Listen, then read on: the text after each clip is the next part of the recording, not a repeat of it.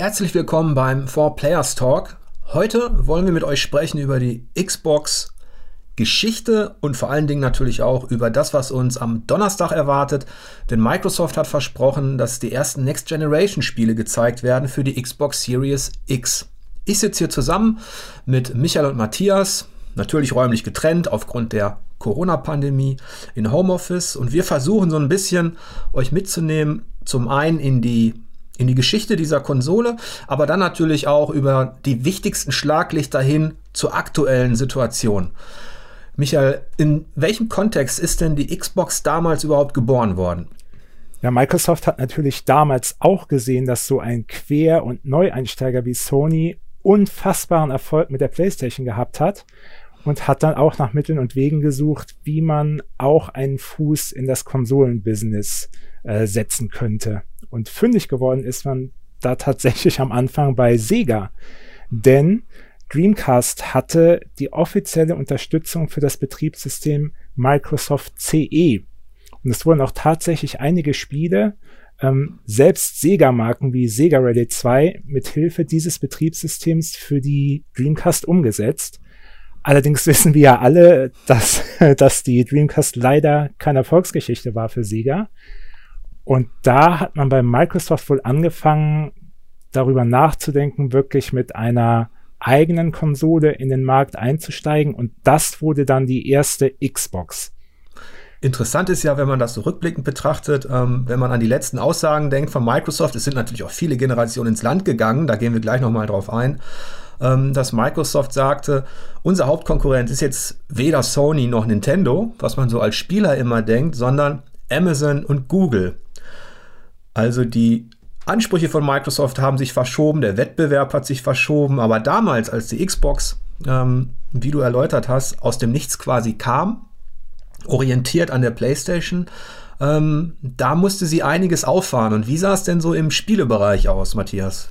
Also damals, ähm, äh, als, das 2000, als das Jahr 2000 noch, noch gerade erst vorbei war, war gerade der, der Schwanengesang auf die Dreamcast. Ähm, da musste sich die Xbox dann mit der PlayStation 2, die zeitlichen Vorsprung hatte, und mit dem GameCube von Nintendo auseinandersetzen. Das waren dann im Endeffekt, kann man es sich schon ein bisschen so vorstellen, ähm, wie bei der aktuellen Generation im Zweikampf eben. Das war damals ein, ein Dreikampf zwischen den Konsolen, wo aber die Xbox, wenn es rein um die Hardware und um die Grafikpower ging, die Nase vorn hatte. Also damals hat dann Microsoft ähm, auch mit der Festplatte, wo Michael bestimmt gleich noch was zu sagen wird, ähm, die, ja, die potenteste Hardware hatten sie auf jeden Fall am Start von den drei Konsolen. Klingt fast ein bisschen wie heute. ja, das ist richtig, ja. Ja, vor allen Dingen ähm, war es auch damals schon diese wirklich enge Verwandtschaft zu dem, was man jetzt auch bei Microsoft sieht. Also Microsoft verbindet man ja auch immer noch mit dem PC. So, und die Xbox war damals eigentlich wenn man es genau nimmt, ein verkappter PC. Da, da waren so viele PC-Komponenten drin verbaut, während jetzt ein Sony und ein und Nintendo hier ihre Custom-Chips gebaut haben oder sich eher an der Spielhalle orientiert haben, was die Hardware angeht, war bei Microsoft ganz klar schon die Ausrichtung zu erkennen in Richtung PC. Da hatten sie natürlich die meiste Erfahrung. Man weiß, dass das Ding, also dass die Kiste schon Ende der 90er ähm, natürlich Bill Gates vorgestellt worden ist ähm, in ihrer Funktionalität, auch in der Taktik natürlich. Ähm, und ähm, als die Xbox dann als neue Konsole auf den Markt kam, wie hat die sich so, wie performte die? Welchen Eindruck hat die hinterlassen, so auch rückblickend? Es war ein, ich würde mal sagen, sehr, sehr enttäuschender Start für, für Microsoft. Jetzt mal unabhängig davon, dass in, in Japan, dem Heimatland von äh, Sony und Nintendo, sich das Interesse sehr ja, in Grenzen hielt, war es auch in Europa und dem Rest der Welt relativ schwierig, was auch an dem recht hohen Verkaufspreis lag. Die erste Xbox kam zum Preis von 479 Euro auf den Markt und schon nach sechs Wochen musste Microsoft den Preis auf 299 Euro reduzieren, weil einfach äh, die, der Verkauf kam einfach nicht in Schwung. Ja. Mhm.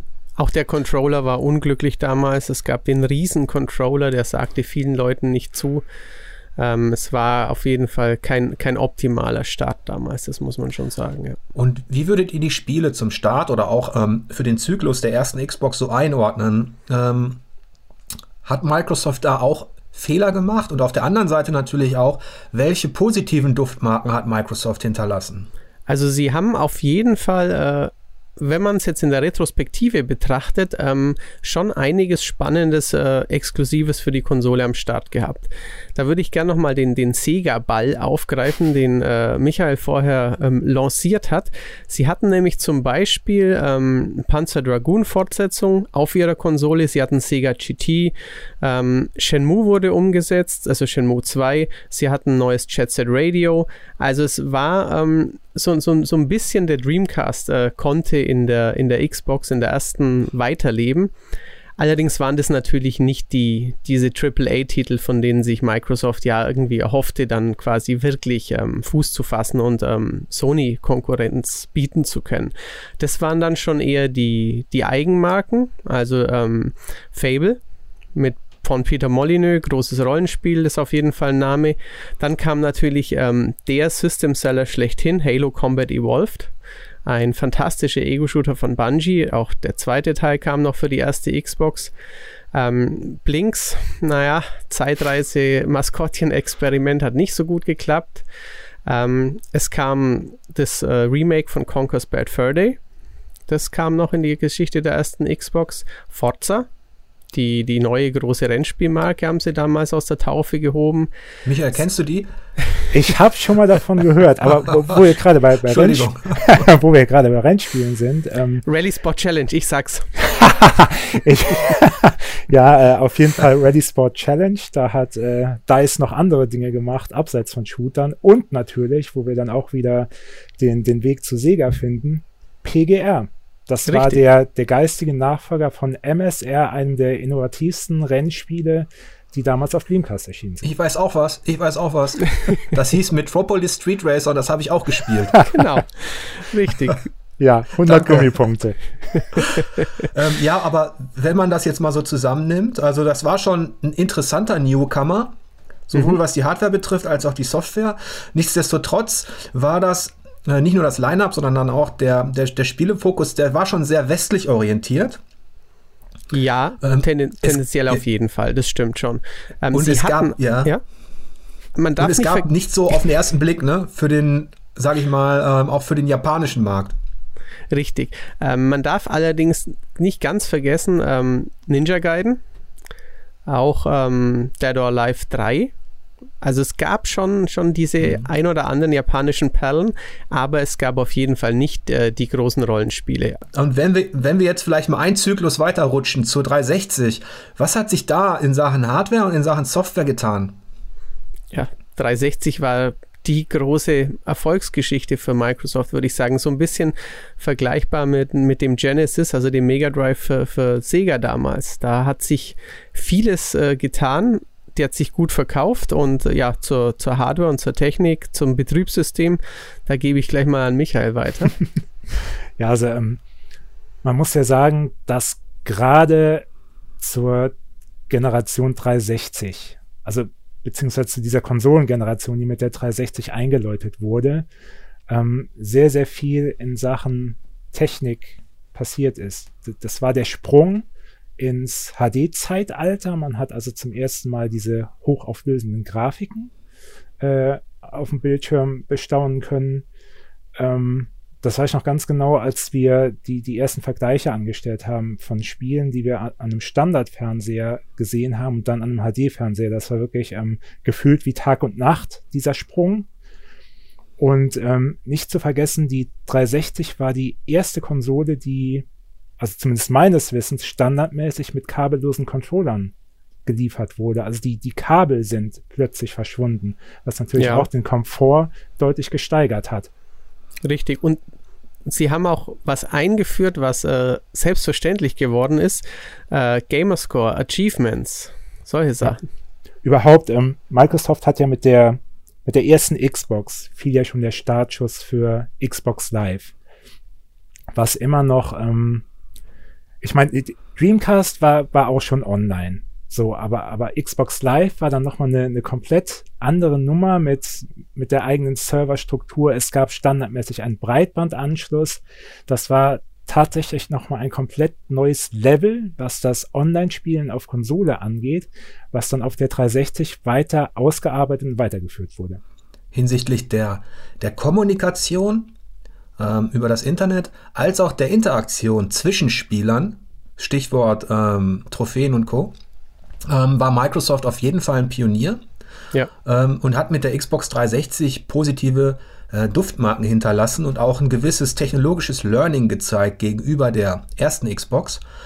Ähm, wenn ihr jetzt mal auf die, auf die Spiele schaut oder vielleicht auch ein bisschen auf die, auf die spielepolitischen Entwicklungen, ähm, wo sind da so die, die kritischen Tendenzen zu sehen oder andersrum gefragt, ähm, was hat Microsoft mit der Xbox 360 auf der einen Seite geleistet, aber auf der anderen Seite aber auch offen gelassen an Potenzialen? Also, sie haben auf jeden Fall, ähm, sie hatten eine, ein gutes Konsolenmenü und eine gute Infrastruktur für Patches. Ähm, es ist damals deutlich schneller gegangen, ein System-Update oder ein Spiele-Patch-Update als auf einer PlayStation 3. Es war ähm, mit, dem, mit dem Dashboard einfach ein ziemlich angenehmes Arbeiten, sage ich jetzt mal in, Anf in Anführungszeichen. Das war ein, ein, schönes Umfeld. Die Konsole hat trotz des äh, Red Ring of Death, der ja viele leider ereilt hat, also hardware-technisch hatten sie da schon ein großes Problem, das ja auch sehr viel Geld gekostet hat.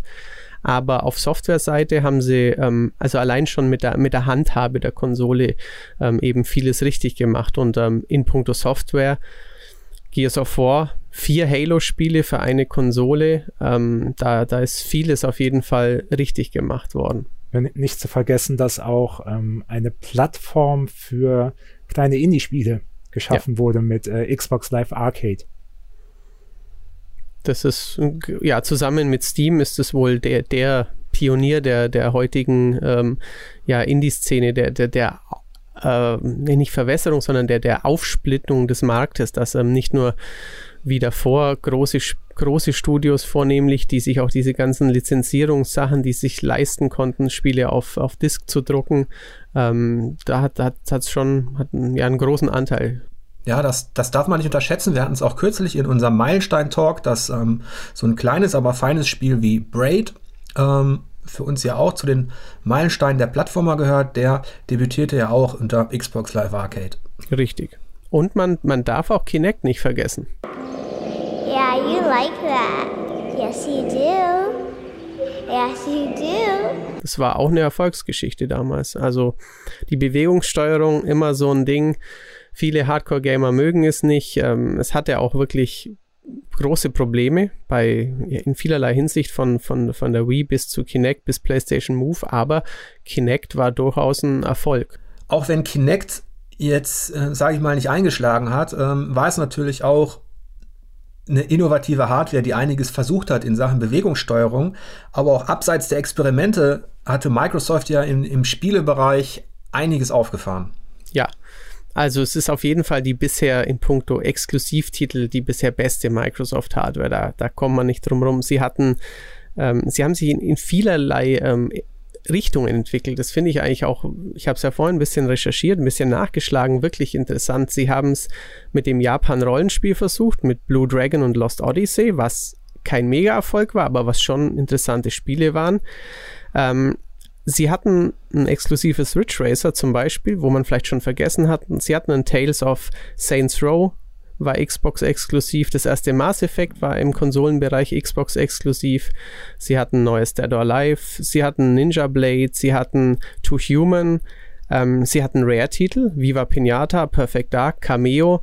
Also da war wirklich auch abseits von Alan Wake, von Gears of War, von, ähm, von Halo natürlich, war wirklich einiges geboten. Das erste Dead Rising, das erste Saints Row, Fable 2, Left 4 Dead. Also, da war wirklich einiges da. Man, man konnte spüren, dass Microsoft auf der einen Seite um mehr Vielfalt bemüht war, ähm, was die Genre auch betrifft und nicht nur um, um, um Technologie. Ähm, wie siehst du das, Michael? Ähm, ja, ähnlich wie Matthias. Also allein die, die Tatsache, dass Microsoft äh, und Turn 10 in dem 360-Zyklus drei Forza-Spiele veröffentlicht haben, mit Forza Horizon einen enorm erfolgreichen Ableger aus dem Boden gestampft haben. Ähm, das zeigt eigentlich schon, wie, na, wie engagiert man damals war. Man hat auch gerade was, was Forza angeht, eine der größten und erfolgreichsten Marken für Microsoft auch mit, ähm, hat man auch mal eben die Gran Turismo Marke überholt, zumindest was den Output angeht und auch was über Jahre hinweg die Qualität anging. Ja. Das klingt nach einer Erfolgsgeschichte sondergleichen. ähm, und natürlich hat sich Microsoft ja auch spätestens mit der Xbox 360 fest im Bewusstsein der Spieler ähm, etabliert. Ähm, das geht ja so weit, dass natürlich mit dem Unterschied ähm, USA, Europa, den darf man nicht vergessen, und Japan. Ähm, regional spielt die PlayStation-Marke in Europa und natürlich in Japan immer eine größere Rolle. Außer in England. Ähm, außer in England, genau. genau ja. Da konnte Microsoft eher einen Fuß in die Tür bekommen und gerade im einheimischen Markt ähm, in den USA natürlich vor allem gepusht durch Madden und Call of Duty. Ja. Ähm, wurde Xbox zu einem Synonym für Spielkonsole. Also das, was die PlayStation auch ist für ja. viele andere. Und das ist schon eine große spielkulturelle Leistung. Ähm, wenn ihr jetzt mal ein bisschen kritischer auf die Xbox 360 schaut, was würde euch da einfallen? Was hat Microsoft nicht so gut gemacht? Also ich hatte ja schon den, den Ring of Death erwähnt, also die, die Hardware, äh, die, einfach die Haltbarkeit der Hardware am Anfang, das war, war durchaus ein Problem. Dann ähm, Kinect hat halt hat sich ordentlich verkauft, aber hat aber in, auch nur in Ansätzen das, das volle Bewegungsgefühl ja, irgendwie transportieren können. Ähm, ansonsten, hm, also ich finde, sie haben relativ wenig falsch gemacht, muss ich tatsächlich in der Generation sagen.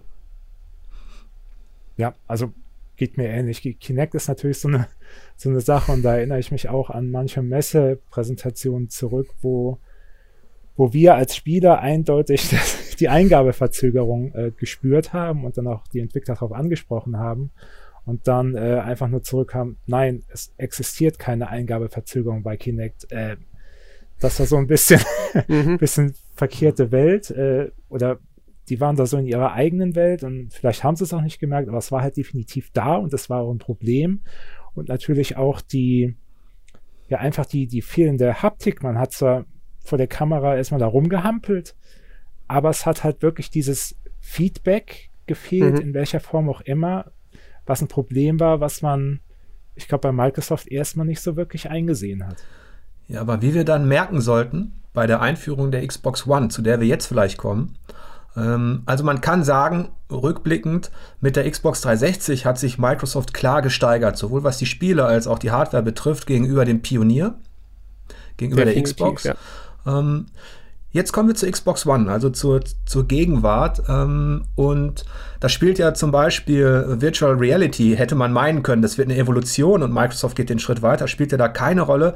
Was sind auf der Hardware-Seite so die, ähm, sage ich mal, was waren auch so ein bisschen die Geburtsschmerzen der Xbox One und wie würdet ihr sie aktuell einschätzen? Ja, das Problem ging ja schon bei der, bei der offiziellen Enthüllung los.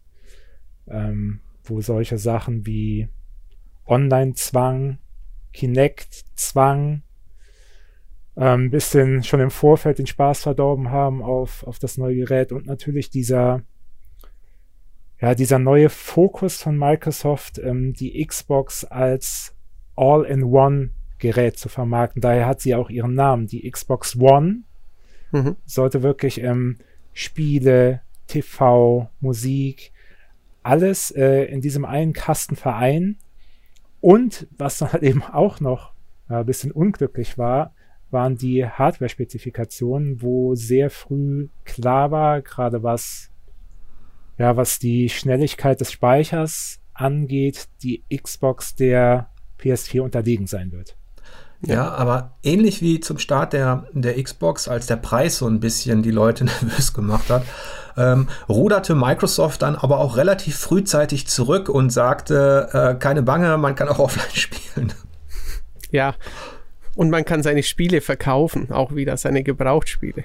Haben sie auch sehr schnell zurückgerudert. Genau, auch ja. den, den Kinect-Zwang, also man konnte die Konsole dann auch sehr schnell ohne Kinect erstmal betreiben, später dann auch ohne Kinect erwerben, was ja mittlerweile schon, ja, mittlerweile ist die Kamera ja komplett in der Bedeutungslosigkeit versunken, muss man ganz klar so sagen. Wie zufrieden seid ihr mit der Xbox One? Wenn ihr jetzt der Xbox One ein Zeugnis ausstellen müsstet in verschiedenen Bereichen, ähm, wie ist euer Fazit?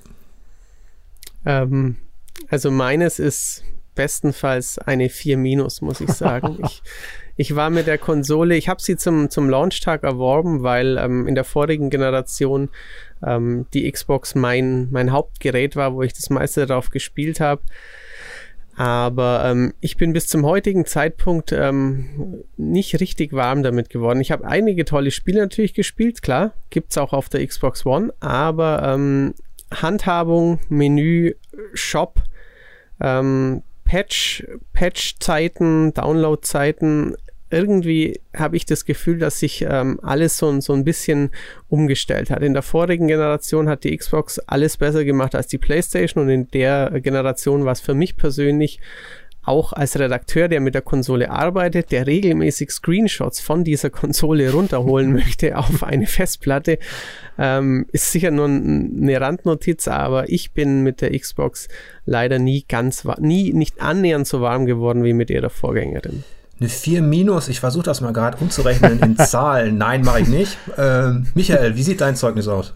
Deutlich positiver, muss ich sagen. Weil, also wenn ich jetzt mal von der Ursprungs-Xbox ausgehe, ich fand sie nie besonders hübsch, muss ich sagen, schon vom ersten Tag an, aber die erste Xbox One ist für mich immer noch in Sachen Betriebsgeräusch das Nonplusultra. Also ich habe keine Konsole bisher erlebt, die, die ruhiger läuft, wo man auch mal wirklich in Ruhe einen Film drauf gucken kann, ohne dass, dass die Lüfter hochdrehen und so weiter. Also das ist schon mal ein Punkt, der für mich sehr positiv in Erinnerung geblieben ist. Dann der Controller.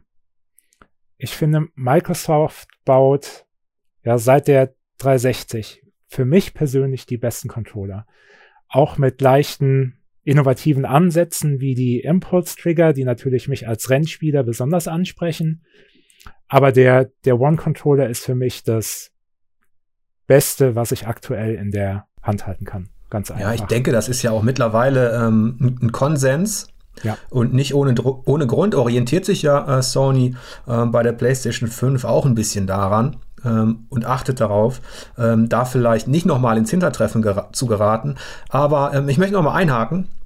ähm, bisher waren wir mehr so bei der Hardware und der Haptik, der Bedienung. Ähm, wenn ihr jetzt die Spielebibliothek einordnen würdet, ähm, wie hat sich Microsoft dargeschlagen auf der Xbox One? Also sie haben ähm, sich nicht richtig schlecht geschlagen, aber ähm, insgesamt unter Wert verkauft im Vergleich zu, zur 360-Generation auf jeden Fall. Man muss natürlich sagen, viele ähm, Multiplattform-Titel kommen auf Xbox oder kamen genauso auf Xbox wie auf PlayStation. Mal war die eine Hardware ein bisschen früher, mal auf die andere Hardware.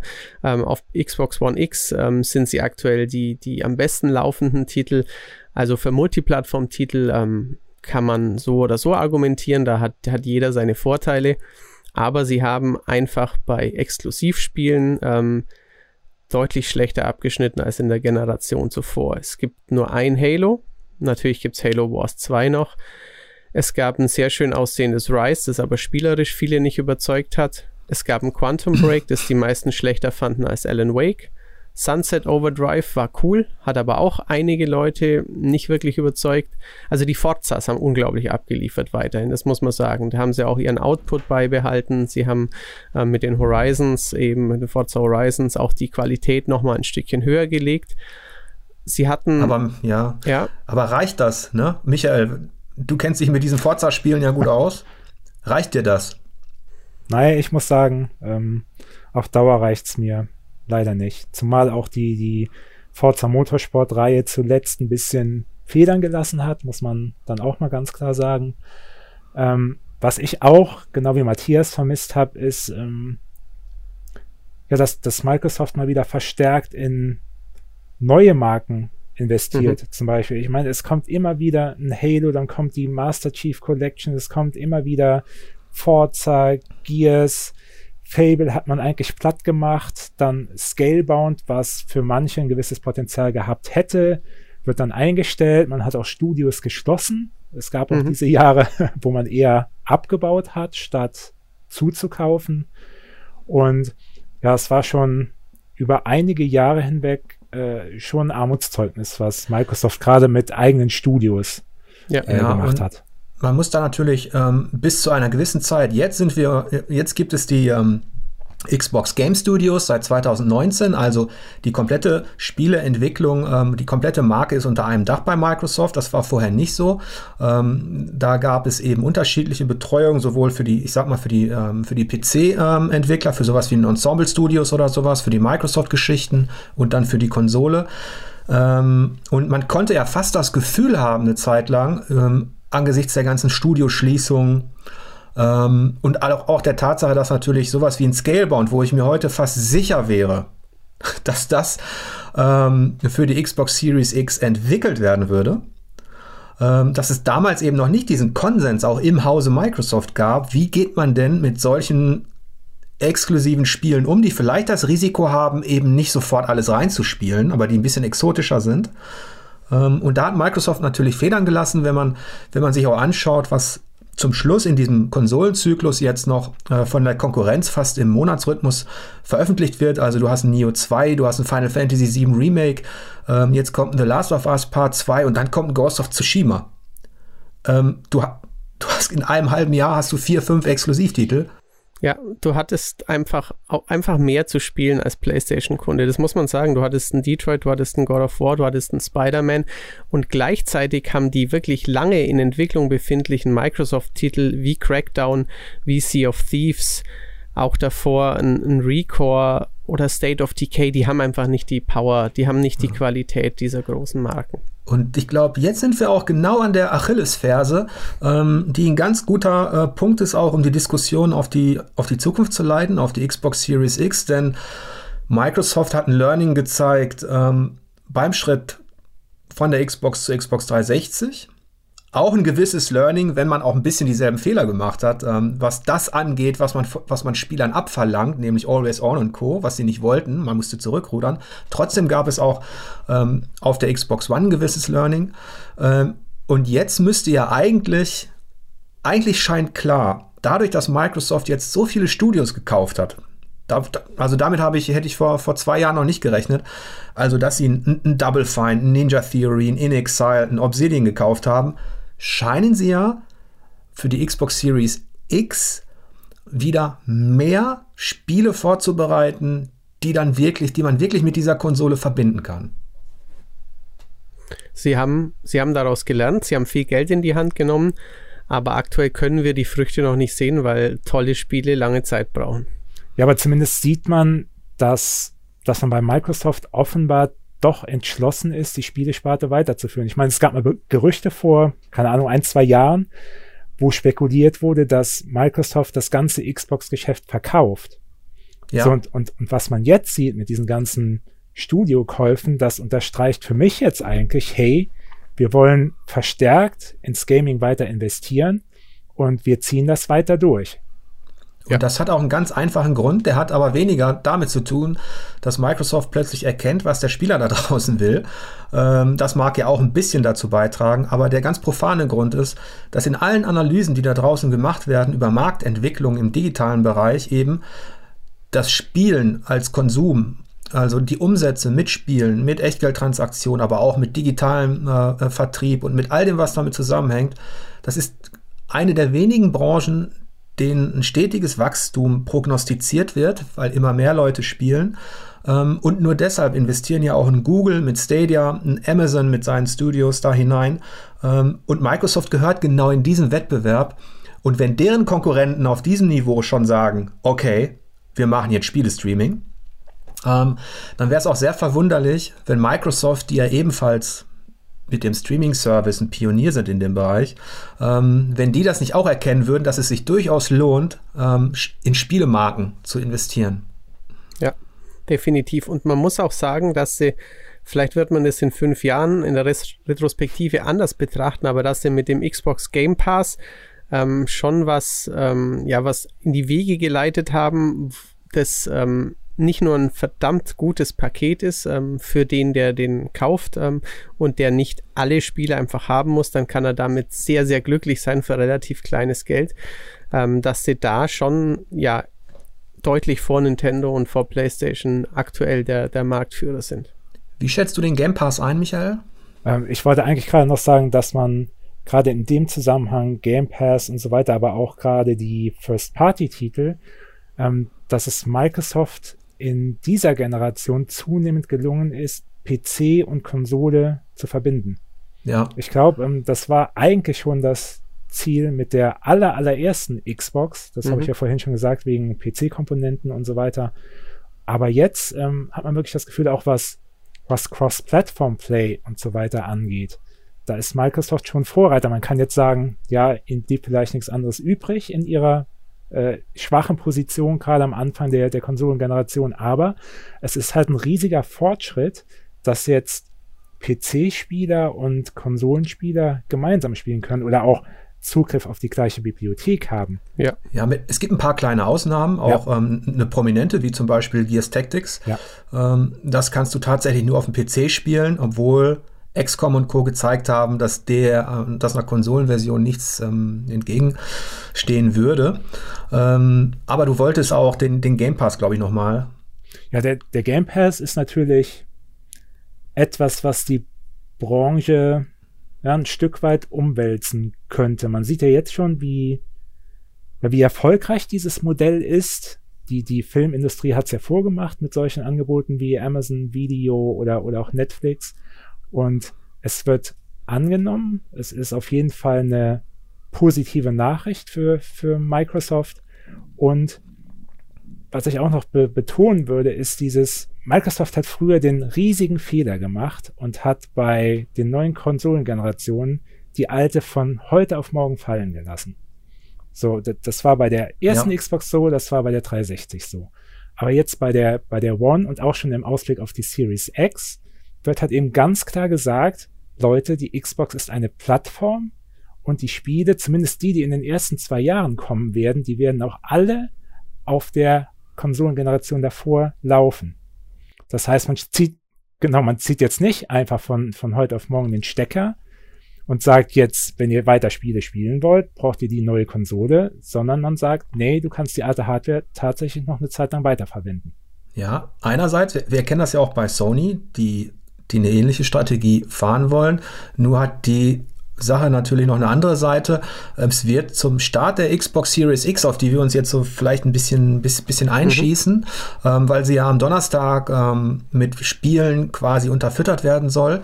So, es soll zum Start, ich glaube, ein bis zwei Jahre bis, bis nach Start keinerlei exklusiven Spiele geben. Ja, das haben wir neulich in unserem News-Schwerpunkt auch schon mal thematisiert gehabt. Es ist ein zweischneidiges Schwert. Das, das Kind in mir sagt, oh, ich bin traurig, ich kann nichts Exklusives für meine Konsole haben, aber eigentlich, ähm, eigentlich sollte man sich nicht beschweren. Es ein, wie Michael sagt, es ist ein guter Service. Es ähm, nimmt die, die gesamte Community auf Xbox mit. Es, äh, es lässt dir Zeit ähm, dich mit neuen Dingen anzufreunden ähm, und zwingt dich nicht sofort zum Erwerb einer neuen Konsole. Natürlich habe ich dann nicht, vielleicht nicht sofort das Wow-Erlebnis, wenn ich Halo Infinite auf meiner Xbox One X oder gar auf meiner alten Xbox One spielen muss. Vielleicht habe ich dann das technische Wow-Erlebnis nicht. Aber in, in, in, Zeiten von einer Nachhaltigkeitsdiskussion zum Beispiel ist es sicherlich was, ähm, was man Microsoft zugute halten muss. Trotzdem ist es natürlich ein gefühlter Wettbewerbsnachteil, auch ein emotionaler, wenn man das direkt vergleicht, dass diese beiden Konsolen, also die Xbox Series X und die PlayStation 5, fast zeitgleich, vielleicht zu einem ähnlichen Preis erscheinen werden. Und dann hast du die eine Konsole, die die nichts Exklusives hat, was sie, ähm, was sie quasi befeuern kann, und die andere, also Sonys Kiste, die höchstwahrscheinlich was haben wird. Ähm, vielleicht ist das ja auch noch eine Spätfolge der späten Einsicht innerhalb der Microsoft-Strategie, dass man jetzt sagt, okay, wir investieren wieder in Studios, wir kaufen kreative Entwickler. Das braucht natürlich dann ab dem Status auch wieder Zeit. Wobei, wobei man da jetzt auch nicht vergessen darf, Microsoft hat gesagt, dass die eigenen Spiele auch für die äh, vorangegangene Konsolengeneration, also die, die jetzige Xbox One, funktionieren werden. Aber das heißt ja nicht, dass die Dritthersteller das machen. Also ich kann mir schon vorstellen, es wird zwar dann nicht äh, Series X exklusiv sein, aber jetzt mal rumgesponnen, das neue Assassin's Creed weiß man, ob das noch für die aktuelle Konsolengeneration kommt oder wirklich nur für Next Gen oder die Dritthersteller werden auf jeden Fall Spiele haben, die es nur auf PS5 und der Series X gibt. Da bin ich mir eigentlich relativ sicher. Ja, das wird es bestimmt geben, ja. Also Ubisoft hat bestätigt, dass ähm, Assassin's Creed Valhalla ähm, auf jeden Fall auch für PlayStation 4 und Xbox One okay. erscheint. Ähm, und da sind wir ja eigentlich auch schon beim ersten bestätigten Spiel für Donnerstag. Wir warten ja darauf, was die Third-Party-Hersteller ähm, da präsentieren werden. Microsoft hat gesagt, zum ersten Mal wird Next Generation, werden Next Generation mhm. Spiele gezeigt. Ähm, was haltet ihr denn zum einen von dieser, von dieser Aussage? Was erwartet ihr euch äh, von diesem Event am Donnerstag? Ähm, also es ist auf jeden Fall der Event, auf den ich seit langer Zeit am heißesten bin. Ähm, ich hoffe mir natürlich so eine, zumindest eine halbe E3-PK, würde ich jetzt mal irgendwie so sagen, eine Stunde, 40 Minuten, eine Stunde lang äh, Xbox One Exclusive oder Xbox Series X Exclusive dann eben. Ähm, also ich würde schon gern was von Halo sehen. Also ich mag Halo, ist nicht meine Lieblingsserie ever, aber ich mag Halo wirklich gern, habe eigentlich alle gespielt. Ähm, wenn Halo Infinite tatsächlich ähm, mit Halo das macht, was ähm, Breath of the Wild mit Zelda gelungen ist, dann könnte das ein ein sehr, sehr tolles Spiel. Obwohl, wenn ich Microsoft richtig verstanden habe, ist das schon dementiert. Also sie wollen Och. meines Wissens tatsächlich nur Third-Party-Spiele so. zeigen. Ah, das, das, okay, das wusste ich gar nicht. Da war ich wohl schlecht informiert. Gut, dass du das sagst. Dann bin ich jetzt etwas weniger freudig darauf. Ja, das ist aber auch natürlich interessant für die Leute, weil man denkt, ähm, wir zeigen euch Next Generation Spiele. Man muss diese Einschränkungen, deswegen hat, hatte ich das vorher extra nochmal erwähnt, dass die, dass wir die richtigen exklusiven großen Geschichten erst später sehen werden. Ähm, also hier behält sich Microsoft auch noch was im Köcher. Ja, okay. des, deshalb glaube ich auch, das wird, ja, das wird ein netter Vorgeschmack vielleicht auf die, ja, auf die nächste Konsolengeneration, aber ich glaube, der richtige Hammer, der kommt dann bei dem digitalen Event, was die E3 ersetzen wird. Mhm. Ja, zumal ja bisher immer so äh, zu hören war von beiden Seiten, dass es in dieser Generation, in dieser neuen Konsolengeneration weniger geht um die, um die typische Pracht der Bilder, um, um, um das große Pompöse, äh, um das Beeindrucken, sondern tatsächlich eher um sowas wie ähm, Schnelligkeit, Bildrate, Flüssigkeit, also schnelle Ladezeiten und und eher so Kniffe hinter den Kulissen, wo ich mir denke, ja, die sind auch alle wichtig irgendwie. Also, dass Spiele schnell laden, dass wir nicht mhm. so, so, lange ähm, Phasen haben, in denen wir nichts tun können. Aber hat das nicht auch so ein bisschen diese neue Generation entzaubert für euch oder, oder seht ihr das eher andersrum? Also, ich sehe es tatsächlich ähm, andersrum. Ich bin heilfroh. Also, wenn, ich sag mal so, wenn ich mir jetzt ein Spiel anschaue, was auf der One X läuft, so ein, so ein Gears 5, dann habe ich persönlich tatsächlich gar nicht so das große Bedürfnis, eine noch geilere Grafik zu sehen, weil da klappt mir schon die Kinnlade runter oder auch bei einem Uncharted 4. Also da finde ich erstmal mittlerweile auf einem Niveau, wo, wo ich auch jetzt noch locker ein, zwei Jahre mit leben könnte. Aber was mich halt massiv nervt, immer mehr an der jetzigen Konsolengeneration, sind halt solche Dinge wie diese ewigen Ladezeiten, dass der Bootvorgang teilweise echt verdammt lang dauert. wenn das jetzt angepackt wird mit der neuen Konsolengeneration, dann finde ich das halt ähm, einen sehr, sehr guten Schritt. Also ich könnte mir auch vorstellen, dass ich eine Konsole, die eben all das kann, die zum Beispiel fünf Spiele im Standby hat, wo ich einfach weiterspielen kann, die eben, wie du sagst, schneller bootet, die neue Audiosachen hat oder die am Controller sich besser anfühlt. Ich bin allerdings seit, seit äh, Dreamcast ein Grafik-Fanboy, der sich irre freut, wenn was geil aussieht. äh, Gears of War, Shenmue, solche Meilensteine. Ähm, ich würde es definitiv vermissen. Also wie, wie Jörg sagt, diese Befürchtung, die Jörg sagt, dass irgendwie so viele kleine Sachen geändert werden. Ähm, und dann das, das Große, die, die Grafik mich nicht wegbläst. Da habe ich schon ein bisschen Sorge. Allerdings wäre ich auch voll bei dir, Michael.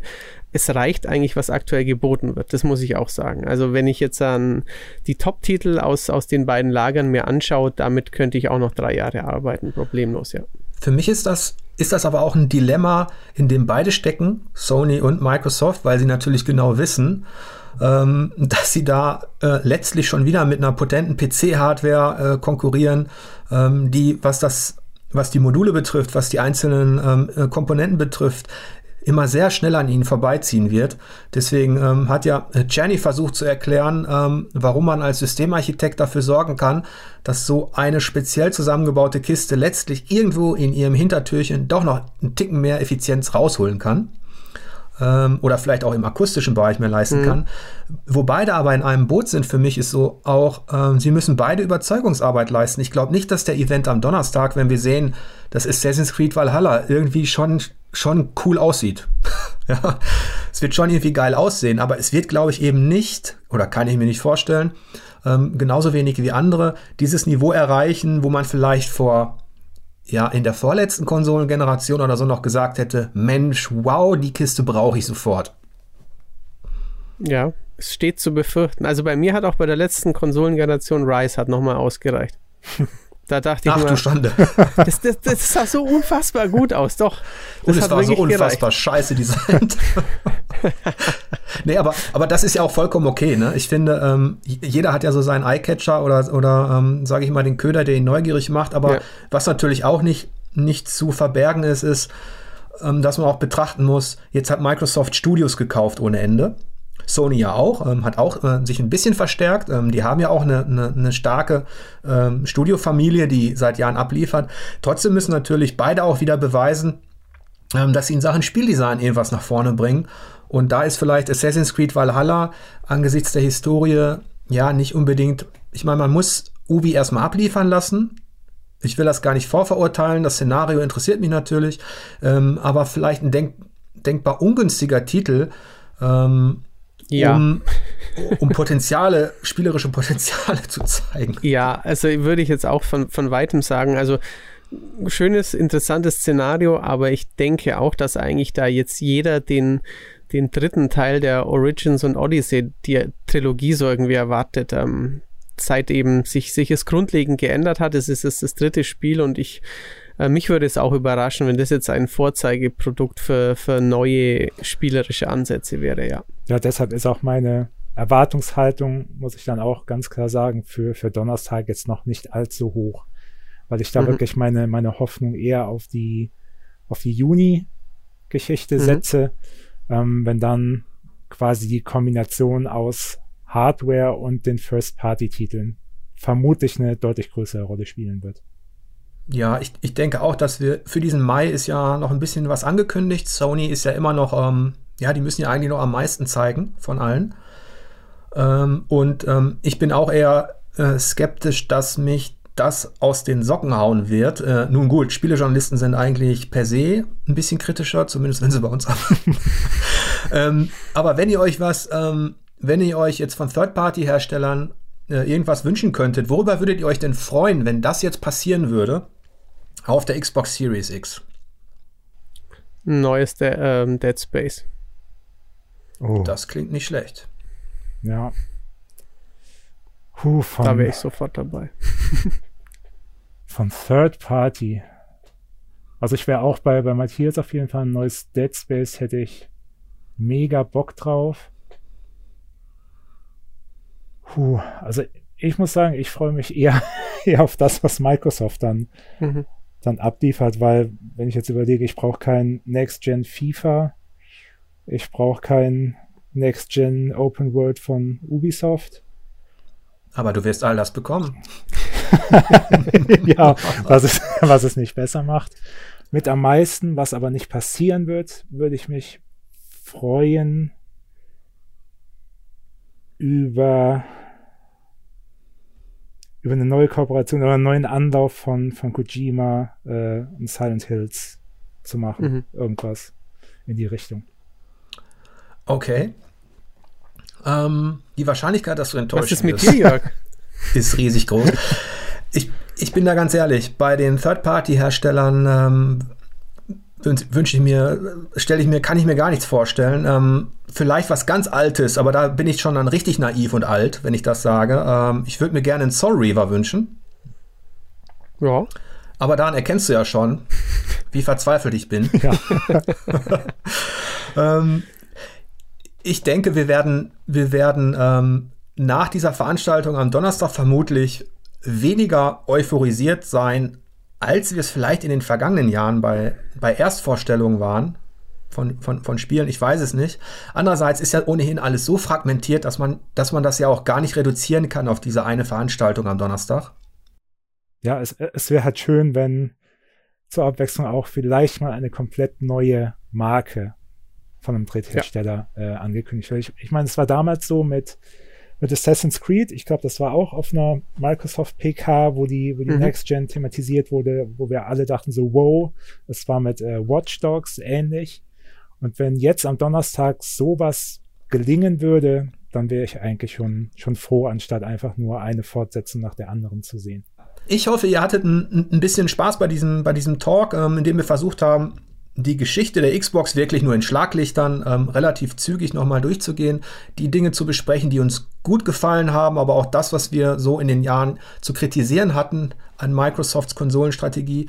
Ähm, wir lassen uns überraschen, äh, was am Donnerstag letztlich auf der Bühne präsentiert wird. Auf jeden Fall. Und dann äh, vielleicht melden wir uns dann zurück und sprechen darüber. Das ist sehr wahrscheinlich. okay, bis zum nächsten Talk. Jo. Tschüss. Tschüss.